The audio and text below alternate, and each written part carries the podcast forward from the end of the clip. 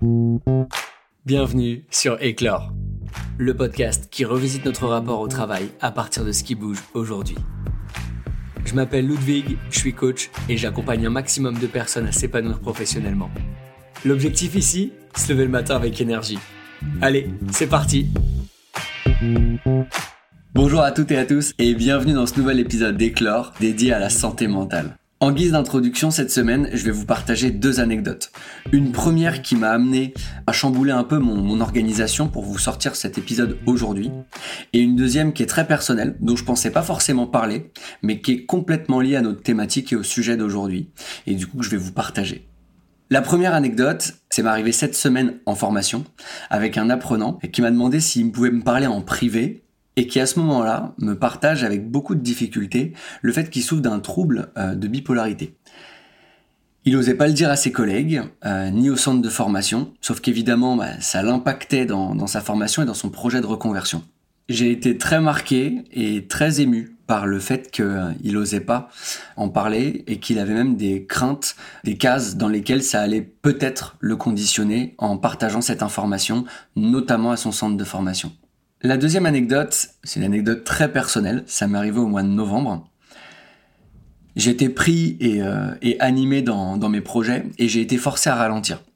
J'ai été forcé à ralentir parce que certains jours, prendre une décision comme savoir comment j'allais m'habiller ou devoir décaler un rendez-vous en pleine journée, ça devenait quasiment ingérable. À ce moment-là, j'avais euh, du mal à dormir. Je me réveillais des dizaines de fois euh, dans la nuit et avec un, sentiment d'être euh, constamment éveillé. Et dernière sensation un peu particulière, c'est qu'à certains moments de la journée, j'avais carrément envie de m'allonger où j'étais. Donc j'en parle évidemment en thérapie et le mot burn-out fait son apparition dans nos échanges. Alors là pour moi à ce moment-là c'est l'électrochoc. En fait c'est impossible que ça m'arrive parce que j'ai l'impression de me sentir bien, j'ai l'impression d'avoir des projets qui me tiennent clairement à cœur, qui m'animent. Euh, j'ai l'impression d'avoir tout autour de moi pour euh, être heureux. En plus, c'est une notion qui est euh, très utilisée, qu'on retrouve beaucoup autour de nous, et, et, du coup, un peu le sentiment que je me mets dans une case un peu vite. Sauf que j'ai appris par la suite qu'il y avait de nombreuses formes déjà au burn-out, et que s'en approcher, avoir quelques-uns des symptômes, c'est pas nécessairement le déclencher.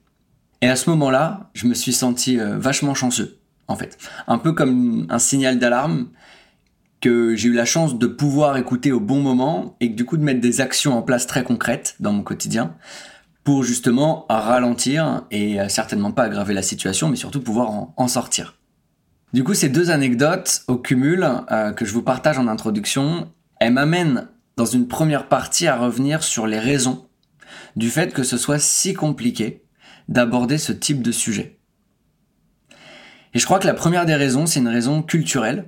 On est en France dans une société un peu du Saint Thomas, je crois que ce que je vois, une société qui laisse peu de place à l'être, qui est très concentrée sur le faire, une société qui prône euh, des valeurs de force, euh, de résilience, et une société qui méconnaît ce type de problématique et qui du coup par méconnaissance, va avoir tendance à simplifier, à réduire et à mettre dans des cases. Et ne parlons pas de la méconnaissance générale des outils qu'on peut utiliser quand on fait face à des problématiques de santé mentale. Et j'ai appris dernièrement qu'à une trentaine, vingtaine d'années, quand on souffrait d'un cancer, on pouvait en parallèle s'ouvrir d'une forme d'humiliation au niveau social et sociétal. Alors là, ma première réaction, ça a été de me dire, what the fuck? Comment est-ce possible?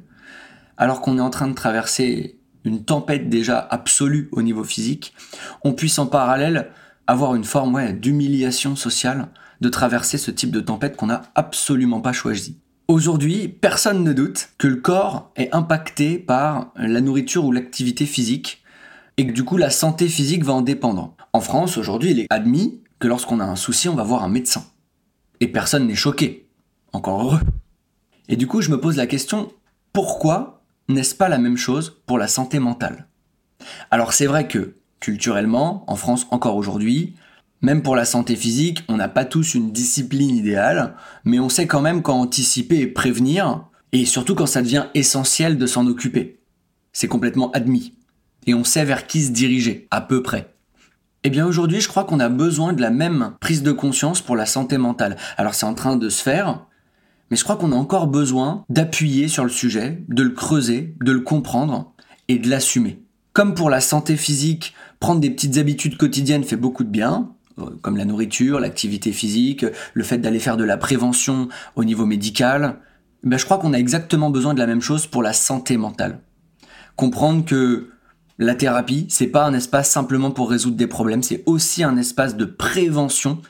Comprendre que l'écriture, la méditation, le yoga, le sport, ou même tout simplement ralentir ou dire non à certaines activités, c'est pas aller mal, c'est justement protéger le fait d'aller bien. Je pense donc en conclusion de cette première partie qu'en France, déjà on a encore plus besoin d'apprendre à faire attention à notre santé physique, mais qu'on a fondamentalement besoin de comprendre qu'on doit aussi faire attention à notre santé mentale et que c'est quelque chose qu'on peut carrément assumer dans notre quotidien.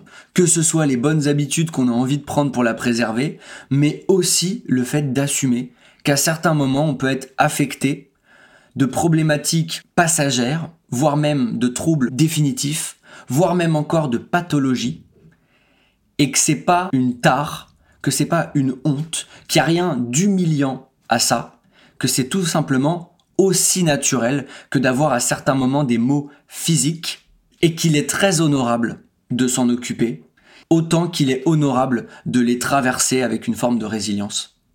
J'aimerais dans une deuxième partie qu'on revienne sur le rapport à l'emploi, le rapport au travail, avec cette santé mentale. Donc pour rappel, on passe 80% de notre temps à travailler. L'entreprise, l'emploi, nos activités professionnelles, c'est donc le lieu où notre santé mentale, elle va être la plus exposée et challengée. Sauf que là, on va avoir une autre influence un peu étouffante sur ces thématiques. Et ben c'est qu'en France, on a une croyance travail égale souffrance. On va donc avoir une tendance supplémentaire à étouffer, enterrer nos petits mots, et parfois même les plus grands, par souci d'acceptation dans le groupe, par souci d'image que l'on peut transmettre, et potentiellement par peur que cela affecte négativement notre travail, notre activité professionnelle, que cela puisse nous empêcher d'avoir des responsabilités, d'en prendre, d'évoluer au sein de notre métier, ou si on est en indépendant, bah de perdre éventuellement certains clients. Ceci s'explique par le fait qu'on est dans une société qui a besoin de rentabilité, qui a besoin de profit, que ce sont les premières préoccupations, potentiellement si on est affecté de certains troubles, eh ben ça peut affecter également la valeur ajoutée qu'on est disposé à créer. Sauf que je m'aperçois qu'il est nécessaire de constater, dans mon environnement personnel et professionnel, que de plus en plus de personnes font face à des difficultés de santé mentale, exactement de la même manière que des personnes font face à des problématiques de santé physique, et qu'on ne peut plus simplement les ignorer, les effacer, comme si elles n'allaient jamais exister.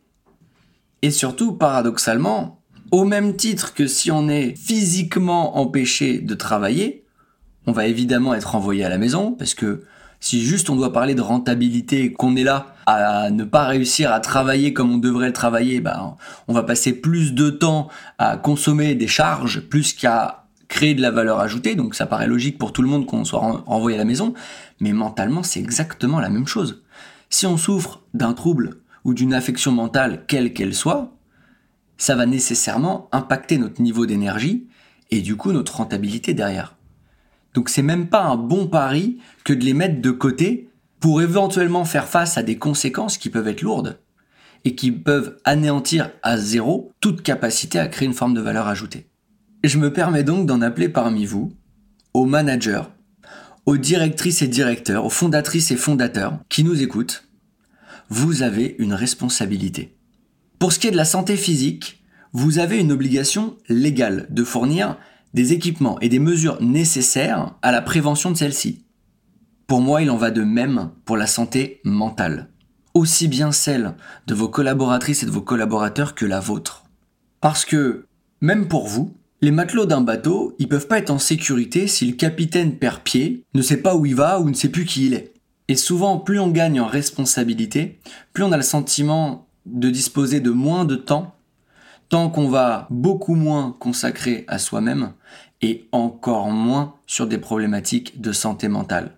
Or pour moi là, il y a un énorme paradoxe, c'est qu'à partir du moment où on gagne en responsabilité et que notamment on a une influence sur autrui, qu'on soit parent ou qu'on soit entrepreneur, directrice ou manager d'une équipe, eh ben on a un devoir de s'assurer qu'on ait une ressource saine que l'on met à disposition de ceux qui dépendent de nous. Alors l'idée de ce partage, l'idée de cette thématique aujourd'hui, c'est absolument pas de basculer dans l'hypochondrie. Comme pour le corps, d'ailleurs, de manière générale. On ne sait pas trop comment notre corps fonctionne, exactement, j'entends, mais on apprend à composer avec. On apprend à écouter nos besoins, à discerner les petits mots des grands, à écouter les éventuels signaux d'alarme, à agir en fonction, aussi bien dans la prévention que dans la guérison. Eh bien pour moi, première conclusion, ça doit être la même chose pour notre santé mentale. Je pense qu'il est nécessaire que nous apprenions à nous connaître, à nous comprendre et à nous accepter à ce niveau-là, au niveau mental et psychologique, et à agir en fonction. Deuxième point de cette conclusion, dans mon activité, je rencontre des personnes dont la santé mentale est challengée. Bipolarité, dépression, burn-out, et toute autre forme et trouble, voire même de pathologie liée à l'esprit, qui me rappellent à chaque fois à quel point la santé mentale est une chance absolue exactement comme la santé physique. Et du coup, mon deuxième élément, c'est, je crois qu'il est urgent de préserver cette chance que l'on a de disposer d'une santé mentale qui nous permet de travailler dans des conditions confortables. Et enfin, troisième élément qui est pour moi peut-être le plus important, c'est la bascule en termes d'état d'esprit sur le fait que s'occuper de sa santé mentale, c'est ça, être fort. Je crois que pour moi, s'occuper de sa santé mentale, c'est être responsable, c'est faire des efforts, faire des sacrifices. C'est même affronter des résistances, potentiellement parfois aller à contre-courant. C'est aussi savoir oser dire non. Et pour moi, tous ces éléments, ils constituent une très grande force d'esprit, une très grande force mentale que l'on met au service de notre propre santé. Et pour terminer cet épisode, je vous souhaite de vous occuper de votre santé physique, mais aussi de votre santé mentale. Je vous souhaite de vous assumer, quoi que vous puissiez traverser. On a tendance à respecter les matelots qui traversent des tempêtes. Je pense qu'on pourrait l'appliquer ici également. Et je vous souhaite de vous prioriser. Parce qu'in fine, derrière notre travail, nos ambitions, nos projets, nous sommes la priorité. Cette semaine, je vais vous partager un exercice un peu particulier c'est qu'à chaque fois qu'on vous pose la question comment ça va, de répondre avec sincérité. De ne pas répondre par automatisme, de vous poser la question à cette seconde précise et d'essayer d'être le plus précis possible dans ce que vous ressentez à ce moment-là. J'ai eu beaucoup d'émotions à vous créer ce podcast, honnêtement. Vous avez dû sentir d'ailleurs qu'il y avait peut-être un peu moins de sourire dans ma voix quand j'abordais ces notions. Euh, j'ai essayé hein, pourtant de le faire, mais j'ai essayé aussi de le faire avec authenticité. Et du coup, cette semaine, euh, je vais pas vous inviter à liker, commenter, etc. On s'en fout. Je pense qu'il y a des choses plus importantes. Je vais vous inciter à partager surtout les notions qu'on a abordées aujourd'hui et la prévention autour de la santé mentale, que ce soit pour vous et pour les personnes qui vous entourent dans vos cercles professionnels, mais aussi bien personnels. Et sur ce, je vous dis à la semaine prochaine pour un nouvel épisode d'Éclore.